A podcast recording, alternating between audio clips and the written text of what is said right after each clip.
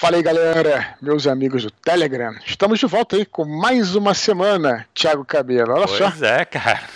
Pô, já é a sétima, hein, Dudu? Tamo já é a sétima semana? É. Quem, quem vai contar aí? Eu tô, eu tô impressionado com isso, Thiago, porque é. a gente, olha só, mandamos d'água pro vinho, hein, cara. No Desconstruindo a gente é, nós somos assim, mega esporádicos pra gravar. exato, exato. É de vez em nunca. E aqui estamos gravando toda semana, cara, mas que coisa, cara. Cara, eu, eu realmente tô eu bastante, viu? Eu também, cara. Sempre gostei dessa comunicação que a gente tem com, com a galera, cara. Uhum. Tô bem feliz, cara. Muito maneiro. E agradecer a galera que tá, que continua enviando os e-mails, né? Ah, sim, então isso que é legal, né? Pô, o pessoal tá enviando e-mail, tá tendo uma troca legal, muito interessante. Vamos só dar aqueles recadinhos que a gente sempre fala no começo, Dudu. Antes de começar, manda aí os nossos, nossos, é. nossos recadinhos aí. Então, que nem, ó, lembrar a galera que os e-mails são editados. De novo, eu vou explicar por que, que são editados, gente. Que são e-mails, então, normalmente, o cara escreve muito, se sente mais confortável, é uma correspondência mais longa. Então a galera escreve mais. Então o que, que o Dudu faz? Ele recebe, ele lê os e-mails inteiros. Então, assim, fiquem tranquilo que ele lê o seu e-mail inteiro, só que ele edita, trazendo só o que é mais interessante pra gente conversar aqui, entendeu? Pra Sim. poder também não, não ficar aquele e-mail enorme, a gente lendo, lendo, lendo, o que vale mais é a troca, né? A conversa. Por isso que ele edita os e-mails. Mas continue escrevendo da maneira que vocês quiserem. Exato. Resta comigo aqui. Deixa aqui, Dudu edita. Outra coisa, outro recado que é legal que a gente falar, que a gente lê todos os e-mails. Pelo menos cita os e-mails, né? Então, Sim. assim, isso é uma coisa que a gente sempre vai fazer. Você pode ficar tranquilo. Se você enviou um e-mail e a gente não leu essa semana, você pode ficar tranquilo que provavelmente semana que vem a gente vai ler. Então, assim, pode ficar tranquilo que a gente lê todos os e-mails. Nada passa sem ser citado, pelo menos, tá? É até, é até um estímulo pra galera escrever, né? Exato. Porque exato. se você escrever pra gente, você com certeza vai ser lido. É, pelo menos dá... citado no curtas, né? Às vezes o cara, o cara só faz um comentário e apenas é citado no curtas, né? Exato, exato. Lá embaixo. Mas é assim, pode enviar. É, quem também quiser enviar pelas redes sociais também é bem-vindo. Só que as redes sociais a gente não garante que vai ser lido. Não é por mal, mas porque, porque o e-mail eu consigo me organizar, ter lá a abinha direitinho, aquela, aquelas labels, né? Sim. Que a gente faz no Gmail e tal. Quando manda pelo Twitter, por exemplo, às vezes a timeline cai e acaba, acaba perdendo o negócio. Uhum. Você pode mandar, mas é, será bem-vindo e eu vou fazer o que eu puder para pescar a sua mensagem. É, eu ia falar, Dudu, é legal até realmente, manda pelo Twitter, só que, pô, não custa nada, manda por e-mail também, uhum. entendeu? E outra, no e-mail, cara, o ideal é colocar no subject, entre parênteses, alguma coisa, coloca Telegram, que é pro Dudu também saber que vocês vieram da, daqui, do, do, do, canal de Telegram, entendeu? Para saber que tem que ser comentado aqui também. Então, assim, Isso. não custa nada pode usar, também. Pode, pode usar o Twitter para comentar alguma coisa rápida, né? Exato, se o cara é. quiser. Não, discordo do que você falou lá. Aí é uma coisa assim. E-mail para algum conteúdo que a gente que possa alimentar a nossa conversa aqui. Exato. É, o legal dos e-mails é isso, é fomentar a discussão, né? É isso aí. Pô, vamos lançar o desafio de novo, cara, essa semana? Isso aí. O desafio é o seguinte, galera. O desafio é assim, ó. Vamos fazer que nem o Nerdcast fazia lá nos seus tempos de comecinho lá, eu tava crescendo lá. A gente quer fazer o seguinte: você vai apresentar aqui o nosso canal para um amigo seu. Qual é a melhor maneira de fazer isso? Cara, escolhe um áudio aí que você achar que essa pessoa se interessa. Inclusive, esse, a semana passada, Thiago, eu lancei um, um, novo assunto aí que foi viagens. Eu contei uma aventura minha aí, uhum. conhecendo a cidade de Innsbruck, no Tirol. Sim. Então, de repente, vê lá um, um, assunto, de repente, uma dica de viagem, uma dica de escrita, uma recomendação. O que, você faz? Você fala assim: olha só, dá um forward, né, pra esse amigo seu. Fala só, eu vi aqui no canal do Eduardo Spor, achei que você ia gostar. Não precisa pressionar o cara nem nada. Exato. Se ele gostar, naturalmente ele vai procurar. Ele vai Mas atrás, é, um é isso aí. Passe pelo menos para um amigo um áudio por semana. Não é tão difícil assim. Porra, não. Outra, o último, foi o último que tu falou do. Não, foi o penúltimo.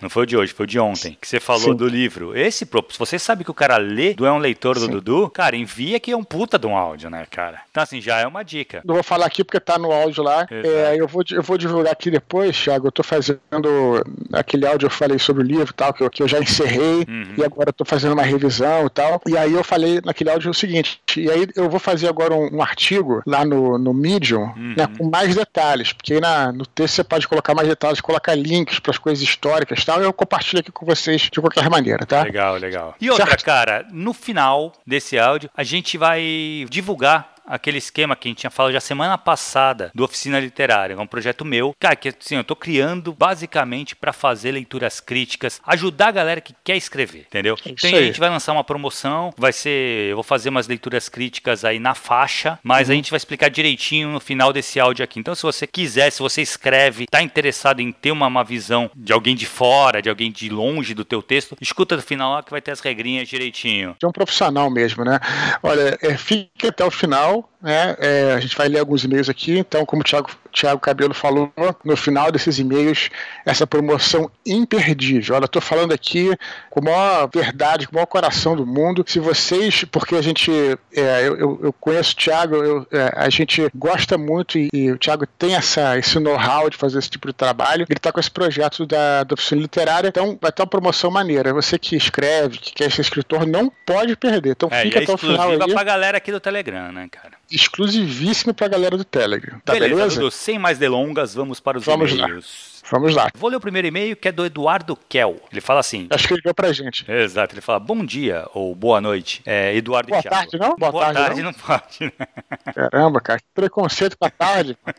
Antes de tudo, gostaria de agradecer por responderem meu e-mail anterior. Foi de grande ajuda. Indo direto ao ponto, tenho mais duas perguntas a fazer. Primeiro, como realizar uma boa pesquisa histórica para começar a escrever um livro? E segundo, em uma história ambientada no mundo real, o quão válido é preencher lacunas, contar meias verdades ou mudar acontecimentos? Dudu, tu, questão de pesquisa, cara, que é a primeira pergunta dele, tu tem um, um, uma boa experiência quanto a isso, né? Tu é um cara que cara, pesquisa sim. bastante, né, cara, para escrever. Pois é, cara, acho que eu posso falar falar pelo menos da minha perspectiva aqui, né, da experiência que eu tenho, que nem, nem sei se ela é muito, muito vasta, mas é alguma experiência. É, não é de hoje que eu, que eu faço essas pesquisas históricas. Esse livro que está vindo aí é um livro, é um romance histórico, portanto tem muita pesquisa histórica, mas desde a Batalha do Apocalipse e principalmente onde eu aprendi a fazer pesquisa histórica, pelo menos onde eu desenvolvi o meu método de fazer pesquisa histórica foi Cônjuge da Morte. Uhum. Precisei visitar os locais, eu já falei isso várias vezes. Olha, sobre essa primeira pergunta, ele pergunta como realizar fazer uma boa pesquisa histórica para começar a escrever o livro. Eu, eu já falei até alguns eventos e eu vou colocar aqui a minha perspectiva. Eu, pelo menos, faço assim. Eu,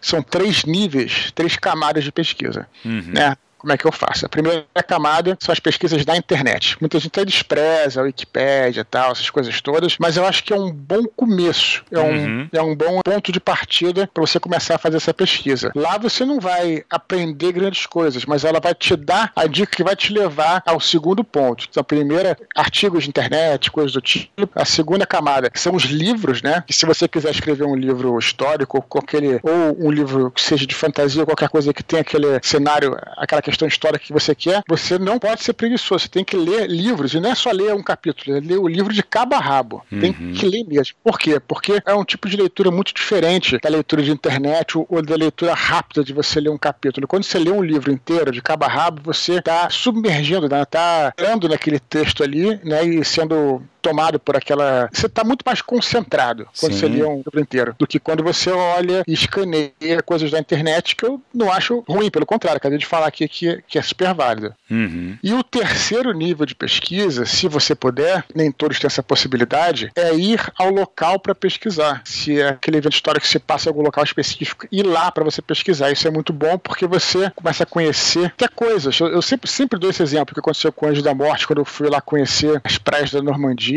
aquelas baterias alemãs. Uhum. Quando você entra numa bateria alemã, por exemplo, ela é era um, tava um verão né, francês que é quente no verão, por incrível que pareça, para você na França, e lá dentro das baterias era muito frio, cara. Né? Ah, e que foda. Eu não leria isso em nenhum livro de história. Exato. E assim, é um frio quase que, eu vou te falar, quase que fantasmagórico, Thiago. Porque você, ela é coberta né, de aço, né? Ela foi uhum. feita com aço e muito concreto. Os alemães acabaram com o aço da Europa para fazer a muralha do Atlântico lá, né, para defender a Normandia e tal, e tudo, toda aquela região ali, a costa francesa. Então, é uma coisa que você. E, e, como é que as pessoas se comportam? Né? Você sabe que cada cidade tem um cheiro, um cheiro que é uma mistura, se ela está no mar, com uhum. peixe, com as especiarias, com as, com as coisas que tem na rua. Com...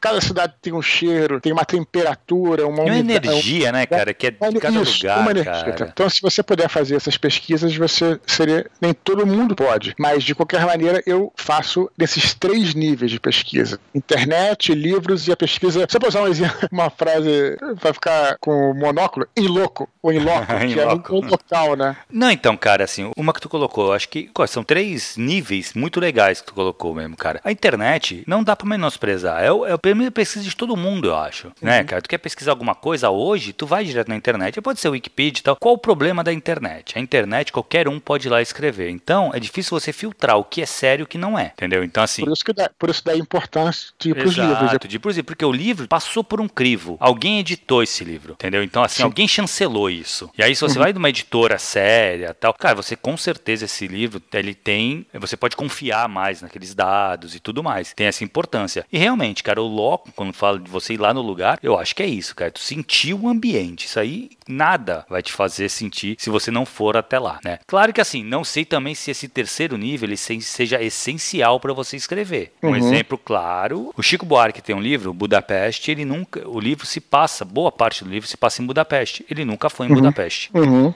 Entendeu? E ele descreve super bem o lugar e tal. Assim, foi só de pesquisa. Uhum. Então, assim, é claro. Não, não, tem essa grande necessidade. Até porque, ainda mais se está fazendo uma coisa que se passa numa outra época, você não tem como estar tá lá, né? É exatamente, exatamente aquilo. E até nesse caso aí, no meu caso, por exemplo, é, foi mais fácil porque eu estava falando de uma França ali que, uhum. bem ou mal, tem uma população que tem uma energia parecida com a energia da galera dos anos 40, tem uma cultura parecida, grosso modo. Uhum. Mas se eu vou na França hoje e estou falando da, da Galha Romana, é completamente diferente. Então nunca vou poder ir na Galha Romana. Né? Mesmo que eu esteja lá na França, né, que é a Galha, uhum. não, não, tem, não tem como fazer a mesma coisa. Né? Os espanhóis, os portugueses não são os mesmos da época do Império Romano. Entendeu? É, então, exato, exato. Então, realmente. Mas né, assim, mas se você, mas se você tiver a possibilidade, você tivesse como ir até, eu acho super legal, cara. Que aí tu vai ganhar essas coisas também de clima, de que só tu vai sentir na pele, né? E é uma coisa é. muito enriquecedora, com certeza. E a segunda pergunta, Dudu? Quer dizer aqui, uma história ambientada no mundo real, como válida preencher lacunas, né? Contar minhas verdades ou mudar acontecimentos. Mas essa é uma discussão longa, né, cara, da uhum. literatura. Eu sempre dou aquele, aquele exemplo, né, que... Bom, eu acho que a gente tem que tentar, pelo menos, ser o mais fiel possível né? Quando você está falando de, estar falando de um romance que supostamente é histórico e tal, claro que se fizer uma história alternativa, você tá na cara que você vai mudar tudo. Mas num romance que supostamente é histórico, acho que você deve seguir aquilo, até porque a história da humanidade, ela é mais bem engendrada do que qualquer enredo que você possa imaginar. Então, exato, você, exato. Só, só a seguir. Por outro lado, é, eu também já falei isso, eu não me lembro onde é que foi, acho que foi até no Nerdcast recente que a gente falou sobre adaptação de filmes e tal, pra história e tal. Eu acho que também o papel da arte nesse sentido é criar uma memória emocional e afetiva.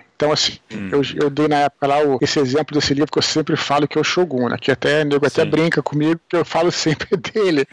Mas é bem interessante porque o que, que nesse caso é importante? Porque James Clavell ele foi assim muito massacrado mesmo pelos historiadores, né? Sim. Porque ele tem várias coisas que ele inventa, ele inclusive muda os nomes de alguns personagens históricos e tal. Mas aí ele, ele responde de uma maneira, ele até respondeu isso na, no prefácio do Gaijin, que foi o livro que ele escreveu mais à frente. Ele fala sobre isso ele fala, pô, mas os historiadores estão falando mal do meu livro. Só que o meu livro, Shogun, foi tão sucesso, as pessoas gostaram tanto, se apaixonaram tanto por aquela história, que gerou uma onda de mais livros. As pessoas pediram, pediram mais livros sobre cultura japonesa. E então os historiadores venderam como nunca tinham vendido. Exato. Livros de história. Porque um cara escreveu ficção. E aí, uhum. aí a ficção dele, por mais que não seja curada, perfeita, ela tocou no coração das pessoas. E as pessoas se emocionaram ao ver aquela história japonesa sob o olhar humano. E aí isso gerou uma enxurrada de oportunidade para os historiadores que foram lá e escreveram livros históricos mesmo, documentais sobre o Japão medieval. Ele Sim. mudou muita coisa lá, né? Então é, isso é uma discussão, ao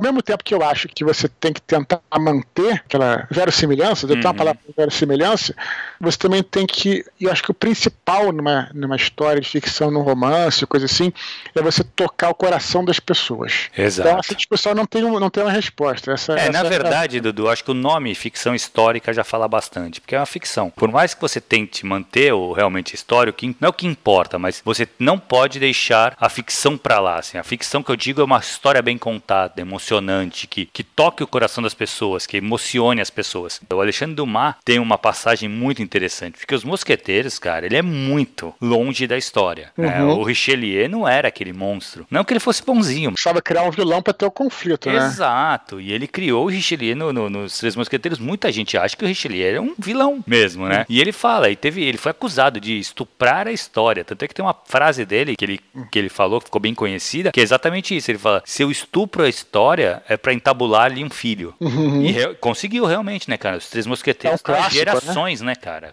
Todo mundo conhece, cara, os Três Mosqueteiros, entendeu? São personagens tipo Drácula, sabe? Que ganhou um mundo, que ganhou gerações e gerações. Então, assim, É, e vou te falar mais, e ainda mais empolga as pessoas, essas histórias de três mosqueteiros não pode até não ser real, mas aquilo empolga a pessoa para estudar sobre aquele período. né, Exato, eu acho. cara. As pessoas vão estudar a França daquele período, com certeza. E aí vão descobrir, puto, o Richelieu não era esse filho da puta que ele coloca. Exatamente. Não era, mas assim, o que fez você ir até lá foi ter conhecido o desenho animado que tu viu dos Três Mosqueteiros quando tu era pivete, entendeu? Ah, eu lembro dessa porra. É, entendeu? Ele E era assim, um cachorro, meu irmão. É Era- isso mesmo. né? Ah, mas todos eram cachorros, né? Não é isso? Eu não sei se todos eram cachorros, acho que eram Eu vários que bichos, né? Não lembro. Mas assim, mas eu lembro que assim, pra tu ver, olha só, cara, tem desenho animado. O cara conseguiu realmente. Hoje é um clássico. Na verdade, um dos meus livros preferidos. Mas é isso, cara. Assim, o que eu acho é, vale a pena mudar? Preencher as lacunas. Ele colocou uma, uma expressão legal, preencher as lacunas. Exatamente, muitas vezes a história deixa lacunas. E aí, cara, é a hora da ficção entrar. Sim. E você É, cara, preencher, é- é- criar isso. Na verdade, assim, tem muito historiador que entende isso. Pelo menos historiadores que falam comigo, eu falo toda hora com historiadores aí, galera, gente boa. Tem os caras que são mais intransigentes, né? Uhum. É como, como em toda área, né? Tem, né? Exato, exato. Mas tem coisas assim que ele falou que é interessante. Eu, eu acho que eu posso falar até humildemente falando, mas porque eu tô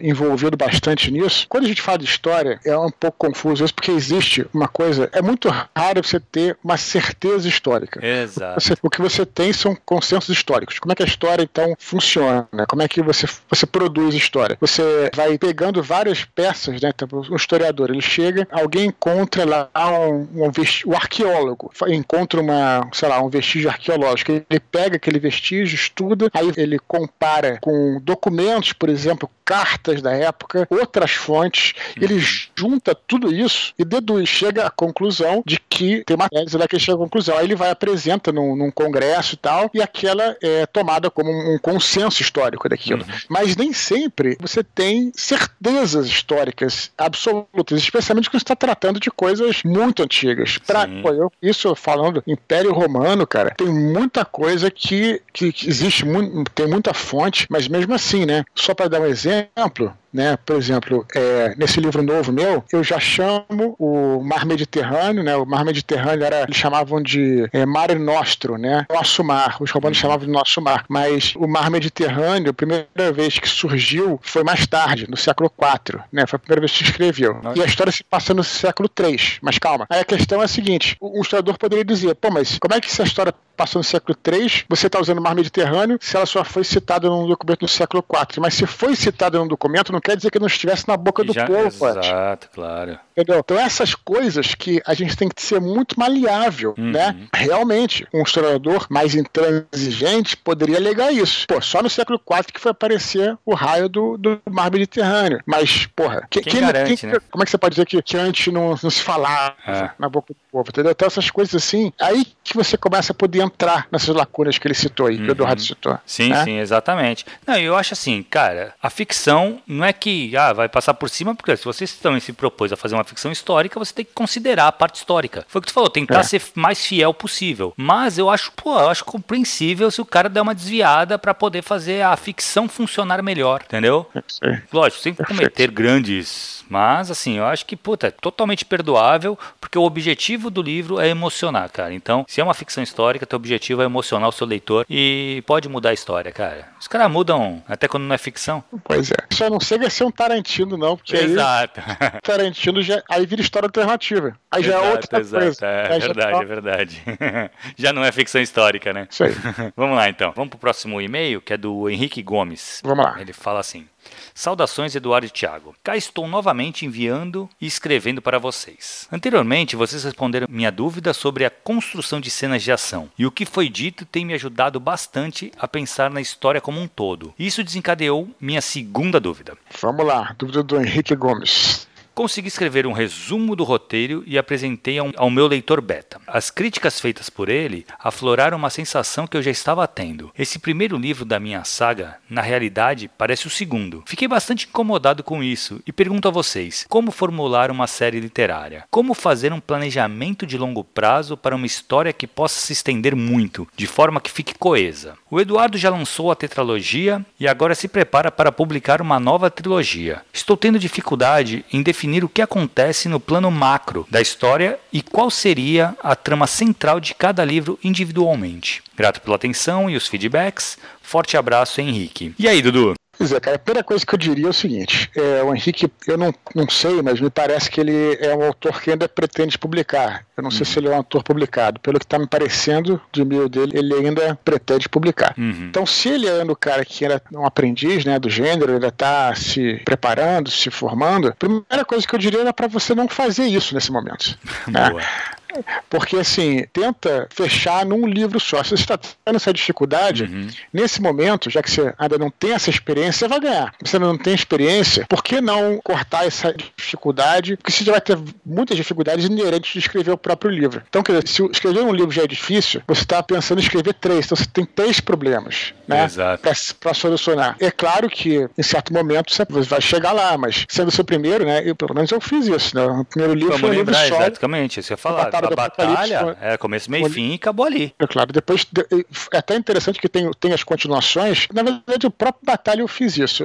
Olha, eu tinha, eu já falei isso várias vezes. Eu tinha muitas ideias para escrever a Batalha do Apocalipse. Na verdade, eu pensei em escrever, começar a escrever de forma cronológica, e aí ia ter vários, três, quatro, cinco livros de cara. Eu falei, não, vou é, pegar algumas ideias, vou deixar de lado, vou pegar as principais e, e escrever uma obra só. E depois dessas ideias que eu queria colocar, eu botei no Filhos do Éden, mas no momento que eu estava escrevendo Batalha, eu não estava pensando nisso. Eu estava uhum. concentrado em escrever um volume só. Foi o que eu fiz. Então, primeiro, assim, eu consideraria você não fazer isso agora. Faça um esforço para escrever justamente um volume único. Essa seria a minha primeira dica. Quando você já tiver uma experiência maior, e se quiser planejar séries literárias longas tal, de novo, não recomendo isso nesse momento para você. É você fazer não só próprio roteiro, se você vai escrever três livros, antes de começar a escrever o primeiro, já pensar no roteiro dos três, eu acho que isso é importante. Uhum. E mais do que isso, cara, é aquela coisa que eu sempre falo: você escrever todo dia e você viver aquela história, é, vai te dar uma visão como se você estivesse vivendo naquele mundo, né? Se você escrever de vez em quando, ou parar no meio, você vai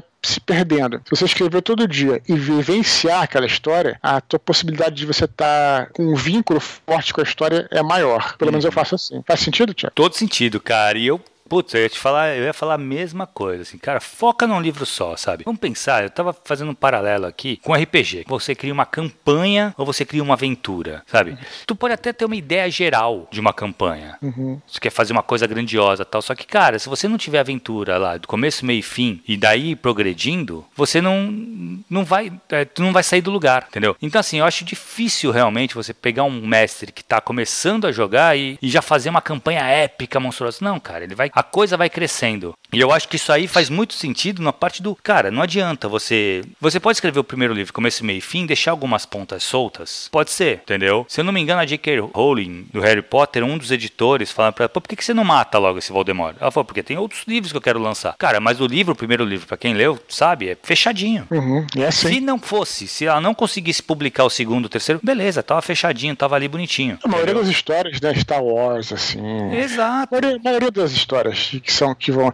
É, são, são, são dessa forma mesmo. É, né? Pensa começo, meio e fim, cara. Pensa num livro. Acabou, escreveu esse livro, tá legal. Acha que tem como puxar uma ponta e continuar essa história? Aí beleza. Caso contrário, cara, cria, aí sim, ganhou experiência, tem mais traquejo e tal, pode pensar numa coisa maior. O teu o próprio livro do, do São Jorge, Dudu, tu hum, tinha sim. pensado como um livro só. É que ele acabou Isso. ganhando muito corpo e aí você resolveu dividi-lo. O Senhor dos Anéis foi assim também. Ele era um livro só. Uhum. Só que aí ele teve que dividir. Baby steps, né, cara? Devagarzinho. Então, assim, primeiro escreve um livro, começo, meio e fim, vê se é isso mesmo, deixou alguma ponta solta, quer aproveitar esse mesmo universo, essa mesma história e dá sequência, pega uhum. essas pontas soltas e cria uma sequência. Caso contrário, cara, começa uma trilogia, começa um. Eu acho que assim, a galera tá com uma tara de trilogia, cara. Acho que depois do Senhor dos Anéis ou do Harry Potter, não sei o que foi, mas a galera criou uma tara, né, cara, com trilogia sinistra. Então a galera, ninguém mais pensa em escrever um livro, quer escrever logo uma trilogia direto. Cara, relaxa, escreve um, depois você vê o que vai dar, sabe? Perfeito, concordo 100%, Thiago. É isso aí. Beleza. Essa é a dica. Não sei se era bem o que o Henrique queria ouvir, mas é. falou a verdade, pelo que a gente acha. É, não, é sério. Não, e assim, cara, isso aí que a gente falou, eu já escutei várias pessoas falando também, assim, de mercado, escritores, autores. Cara, porque assim, tá tendo uma tara realmente, galera que escreve sagas. Calma, cara, escreve um livro, sabe? Um passo de cada vez, sabe? É, eu digo, eu digo, mas aí que tá, eu digo isso não pela exigência do mercado, mas pela própria. Porque vai ser bom para você, como, como escritor, ter esse desafio. Como eu tive, de verdade. É, foi um desafio. Eu também tinha essa ideia de escrever um milhão de livros e tal. Mas aí quando eu pensei, não, eu vou fazer uma coisa focada, né? Vou fazer. Uhum. Inclusive, escolhi um personagem só, que era o Ablon, né? Que depois nos outros livros eu trabalho com vários, né? Assim, vários protagonistas. Sim. Mas o protagonista do primeiro é o Ablon. Então aí eu consegui, eu fiz esse modelo Highlander, né? Que a história vai passando, tem os, os flashbacks que vão. Sim, sim. Sempre são flashbacks que vão acrescentar na história. Uhum. Sempre. Nada é gratuito ali. Então, esse trabalho de edição, também, também a edição também é uma edição no sentido, a edição que o autor faz. Cortes, ela, né, de, de saber. Também é uma propriedade importante para o escritor, claro, sabe? Eu acho, claro, claro, acho claro. Que... É, eu acho que assim, é, realmente, não sei se é o que ele queria, mas assim, é a real, cara, assim. Faz, acaba um livro. Até porque, assim, é um tesão acabar um livro, sabe? Tu acabou de escrever, sente aquele prazer. Tu, a gente tava conversando em off, tu falou, puta, tô muito mais tranquilo agora, porque, cara, acabei a, a primeira versão do livro. Uhum. Realmente. Então, sente essa sensação, sabe? Completa. E aí, cara, se tu deixou ponta solta, quer criar dali, criar outra coisa, beleza. Caso contrário, começa uma saga, aí já vê uma coisa maior, mais um passo de cada vez. Beleza, Henrique? Maravilha. Vamos lá pro próximo então. Fernanda Falcão. Ela fala assim: Boa tarde, Eduardo, tudo bem? Acabei de ouvir o seu áudio no grupo do Telegram e achei muito bacana a sua história. Seria muito legal se você pudesse contar mais de suas aventuras por outros países e aqui no Brasil. Como você mesmo disse no áudio, o nosso país é lindo. Ouvir histórias como você contou me traz certo alívio. Sempre ouço os áudios do grupo em família. Minha irmã adora meu pai se diverte muito. Mais uma vez, obrigada por nos fazer viajar para outros lugares. Com carinho, Fernanda Falcão. Maravilha, não sei se a galera gostou aí dessa nova modalidade, que eu contei uma aventura minha aí, mas eu tenho umas aventuras aqui de, de viajante, ó, especialmente ah, eu acho muito legal, cara. Era mochileiro, tem as coisas engraçadas. Ah, a gente tem a série de, de viagens também no, no, no, Desconstruindo, né, cara? Eu sempre me divirto muito. Com certeza, cara. Pô, nessa, nessa viagem mesmo, você sabe que, que eu fiz quando a gente tava em Munique, Munique, hum. na Alemanha, né? Foi a nossa primeira perna lá. Pô, cara, teve um amigo meu que tava comigo, esse cara tava comigo, ele foi, até o Pedro Catapan, que gravou com a gente nos cursos ah, lá sobre sim, sim, RPG Obscuros. Uhum. Ele foi expulso do albergue, cara. Cara, ele aprontou, velho?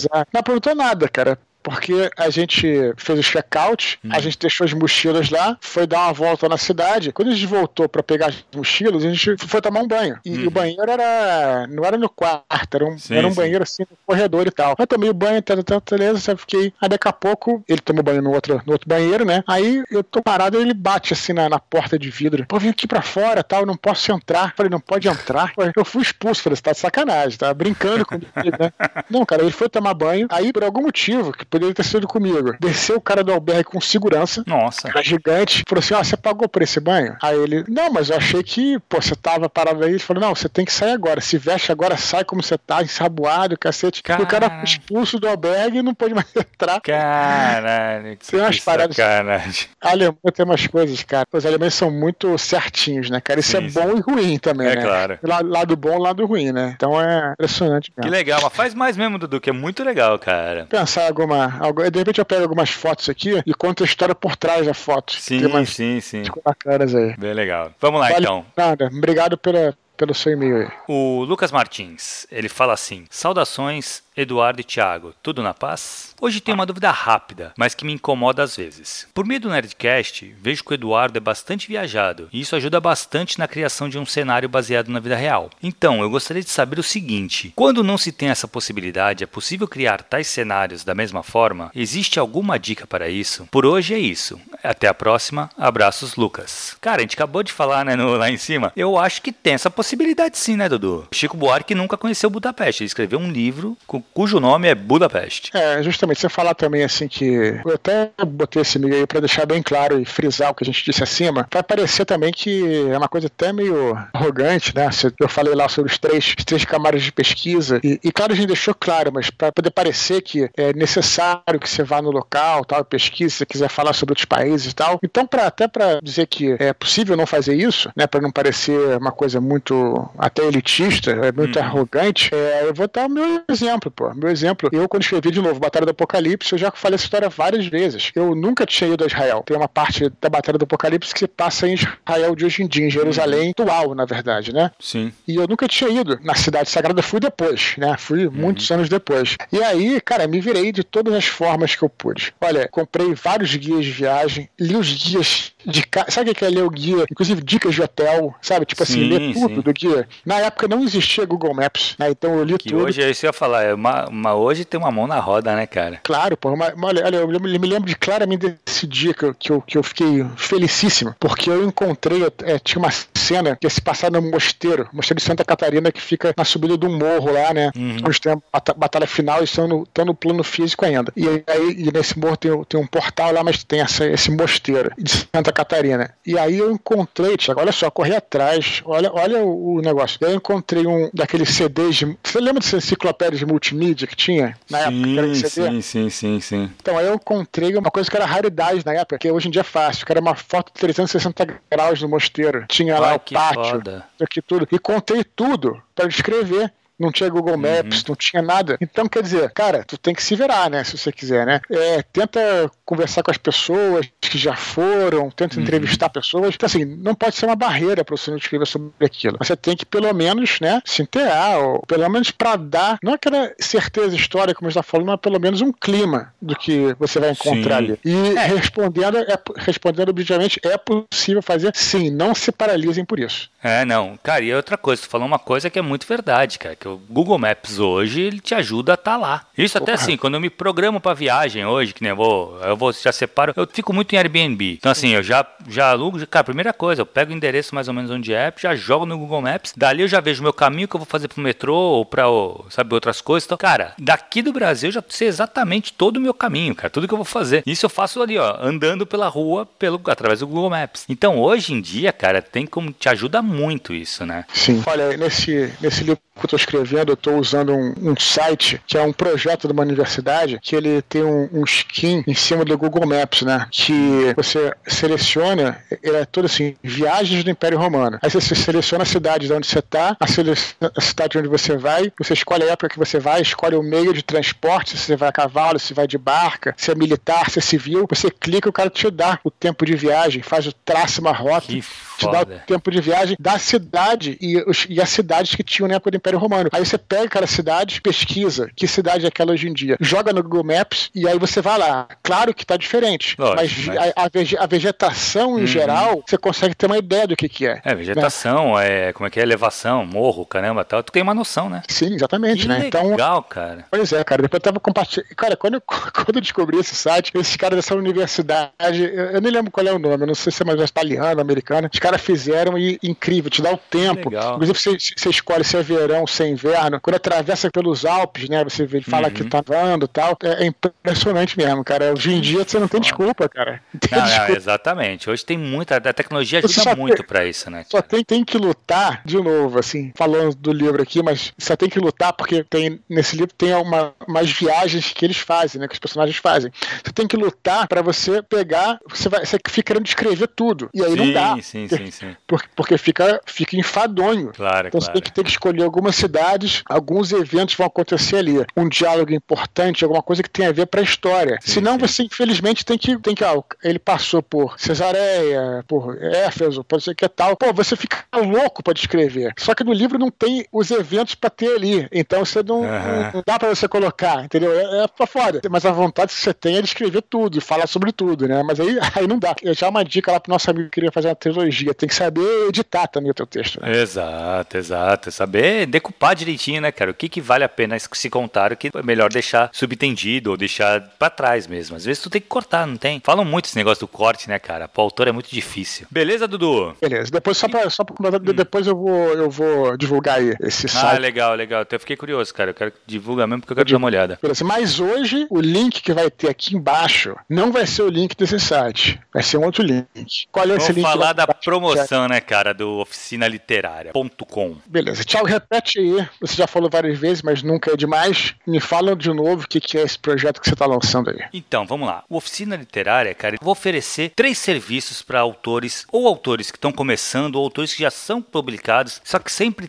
precisa, cara, de uma visão de, uma, de alguém de fora, com alguma experiência teoria literária, que entenda um pouco sobre textos, né? Então, assim, é, só, só, só, quero deixar o seguinte, pra, você falou, olha, hum. todos os meus livros eu contrato leitura crítica, Tiago. Todos Sim, eles. É, imagino. É, não, mas, Dudu, é isso, que, é isso que eu não sei se as pessoas têm essa noção, mas é uma prática normal. As editoras têm os seus. seus é é, normal, é, é quase que obrigatório. Obrigatório, né, exato. Porque assim, precisa de alguém de fora, porque por mais que o, o autor ele tem que ler, reler, ler de novo, editar é, reescrever. Isso ele tem que fazer. Isso é obrigação do autor. Ele precisa fazer isso mesmo, porque ele tem que entregar para o editor dele o melhor livro possível. Mas mesmo assim, esse livro vai cair na mão do editor. Normalmente ele vai passar para um leitor crítico que uhum. vai fazer apontamentos, vai voltar para o autor, entendeu? Uhum. Então assim, é isso basicamente que eu estou oferecendo na oficina literária, tá? Sim. Que é o quê? Eu, na verdade são, são três serviços que eu coloquei lá, né, cara? O principal, o primeiro, é a leitura crítica, que é o quê? Uhum. É exatamente esse serviço. É pegar uma obra que já está terminada. Então, assim, a leitura crítica não é feita no meio do, do processo de escrita, ele é feito com a obra terminada. Que, uhum. Porque ele vai fazer. Quando eu for ler o teu texto, o teu conto, o teu, teu romance, uhum. eu preciso estar com ele terminado, por quê? Porque eu vou ver ritmo,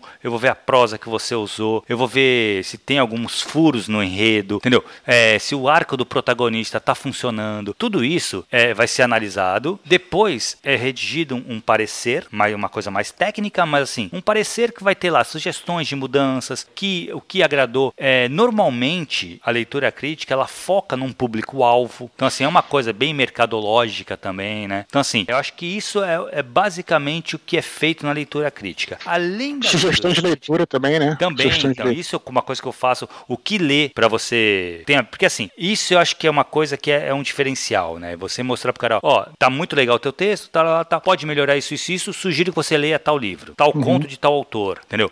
Porque para te inspirar e te mostrar como que o cara fez, quais foram as ferramentas que o cara usou, que te pode te, te empolgar e te é, fazer com que você veja de uma forma diferente o seu próprio texto. Então, e outro serviço também que eu ofereço na oficina literária é a consultoria. Consultoria literária. O que, que é, cara? Aí é uma coisa que o cara tá com uma ideia, ele tá querendo fazer um livro, ou ele tá no meio de, uma, de um livro e travou, entendeu? Consultoria o que, que é? é aí já é um bate-papo. A gente vai conversar, provavelmente por Skype, por algum outro meio, que vai ser uma conversa para tentar resolver esses problemas. Ou pode ser um brainstorm, você, ah, putz, eu tô com uma ideia, eu quero escrever um livro sobre tal coisa, tal que eu posso fazer, tal. Que aí já é uma coisa um pouco mais tete a tete, entendeu? Ele não vai trabalhar o texto, exato, ele não vai trabalhar o texto, ele vai trabalhar o, o, o anterior ao texto, entendeu? Uhum. Que é para evitar de você travar na hora de escrever e tal. Uhum. Então, basicamente isso. E o outro, cara, serviço que eu, que eu chamei de editoração, quando eu pensei nesse serviço, foi uma coisa que ele é uma, uma mistura dos dois, tá? Uhum. Ele, a princípio, vai estar tá já com seu livro terminado, uhum. certo? Então, assim, eu vou fazer a primeira coisa, eu vou fazer uma leitura crítica, aí a gente vai conversar, vou fazer o parecer tal, mas a gente vai marcar uma hora para a gente trocar uma ideia, a gente vai conversar, eu vou te passar essas mudanças, que, por que, que eu acho que tem que fazer essas mudanças, a gente vai conversar sobre, sobre o seu livro. Você vai uhum. pegar de novo o texto, vai retrabalhar esse texto, vai mandar para mim de novo, já com as alterações que você fez ou que você não quer fazer, você vai falar, não, não vou fazer porque eu acho que tá assim vai funcionar, pá, beleza? Tá bom, vai mandar de novo para mim, aí eu vou ler esse texto e aí sim, a gente vai preparar o teu texto para uma autopublicação, uhum. entendeu? Como que, porque assim, a autopublicação hoje é, já é uma, uma realidade, né, cara? Muita gente publica pela Amazon e eu acho que assim, tem que aproveitar isso também. Então, a editoração é mais para isso. Outra coisa, eu vou indicar outros profissionais, capista para fazer a capa do seu livro, é, alguém para diagramar o livro, entendeu? Uhum. Então assim, isso aí são é, a editoração é uma coisa mais completa. Sim. Beleza, então para dar o start. É, mas vamos, vamos pro que interessa que a gente tava falando, que leitura crítica, né, cara? Que a gente vai Isso aí. começar com uma promoção. Então, assim, a ideia foi lançar essa promoção exclusiva pra galera aqui do teu Sim. grupo do Telegram, Dudu. Então podia ser um espaço melhor, porque é um espaço muito direcionado. Muita gente que tá aqui gosta de escrever. Então, Exatamente. prestigiar a galera que tá aqui, a gente resolveu fazer essa promoção aí, né, cara? Fala aí como é que vai funcionar a promoção. Como é que vai ser? Você vai fazer uma leitura crítica de alguns contos, né? Exatamente. A gente vai tra... Não, Ah. então, a gente vai trabalhar com conto, que é uma coisa mais simples, mais, mais rápida até de ser feito. O romance é uma coisa mais demorada. Então, assim, a gente vai trabalhar com contos, tá? O que, que a gente faz? Como é que a gente vai escolher quais são os contos, de quem que eu vou fazer essas leituras críticas? A gente resolveu fazer uma, um concurso de sinopses. É uma excelente ideia, né? Em vez de a gente sortear, né? Nem tipo. Exato, não vai Não, não ser faria muito sentido, né? aleatório, entendeu? A gente vai pegar as sinopses, vai ler as sinopses, escolher três. De todas as sinopses que enviarem pra gente, a gente vai selecionar três. Esses três vão enviar os contos e eu vou fazer a leitura crítica desses contos. Beleza. Então como é que a gente faz? Como é que faz pra gente, pro cara enviar a sinopse dele? Então ele Então. vai entrar. No oficinaliteraria.com. É, o link vai estar embaixo desse áudio. Teu áudio vai ter um texto que, que eu sempre de, de apresentação. Embaixo Uhum. do texto vai ter o link. Perfeito. Lá, no, lá em cima, cara, tem o. o- Se você entrar pelo desktop, tem o contato. É, no- Sim. no- tem um menuzinho de contato. Clica no menuzinho de contato, vai cair lá embaixo, lá no final do site. Quem tiver no celular, acho que pode passar para cima. Vai lá para baixo que tem o contato. Aí tem lá, envia um e-mail. Você clica ali no subject,